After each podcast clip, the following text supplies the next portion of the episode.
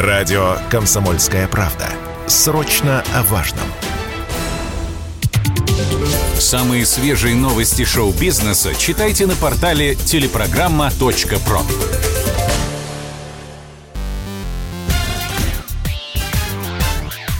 Шоу-бизнес с Александром Анатольевичем на Радио КП.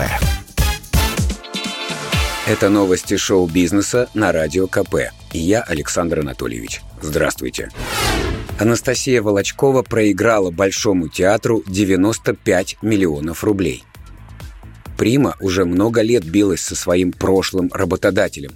Балерина требовала от руководства культурного учреждения десятки миллионов рублей за 18 лет работы. По словам юристов Волочковой, после громкого скандала в 2003 году по документам она все так же числилась в штате Большого театра – Напомним, тогда руководство отказалось продлевать контракт с сотрудницей. Мол, Настя так располнела, что ей якобы трудно подобрать партнера, который смог бы поднять непосильную ношу. Спустя 19 лет в этой драме, или лучше сказать, триллере, поставлена жирная точка. Суд встал на сторону театра. Большой не должен Волочковой ни копейки – Будем обжаловать это решение, уже заявили юристы «Звезды». Тина Канделаки раскритиковала Анджелину Джоли, приехавшую на Украину. В качестве посла доброй воли ООН голливудская звезда посетила Львов. Российская телеведущая на своих страницах в соцсетях возмутилась. Почему актриса не поехала в ДНР или ЛНР? Канделаки резко написала. «Первый раз, когда меня тошнит при виде Анджелины Джоли». Я искренне не понимаю, почему Джоли или Шон Пен не приехали в Донецк или Луганск. Почему ни одного западного артиста не взволновали гибнущие все эти годы люди?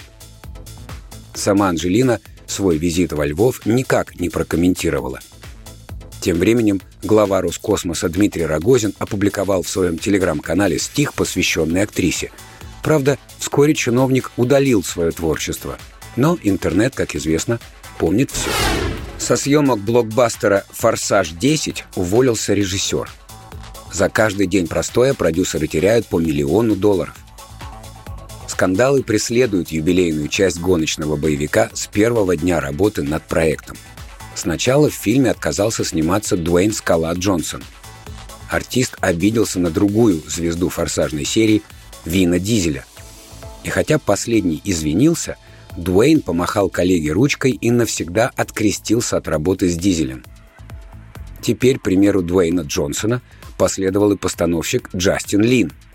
Он, к слову, снял самые кассовые части «Форсажа». Ничего не предвещало беды. Джастин охотно взялся за очередное продолжение кассовой франшизы, но посреди работы над лентой он неожиданно заявил о непримиримых творческих разногласиях с продюсерами и дал по газам со съемочной площадки – со стороны Лина это форменное свинство.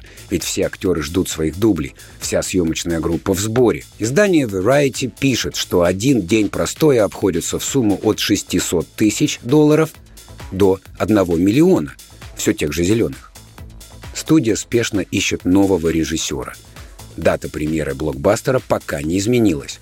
Это 7 апреля 2023 года.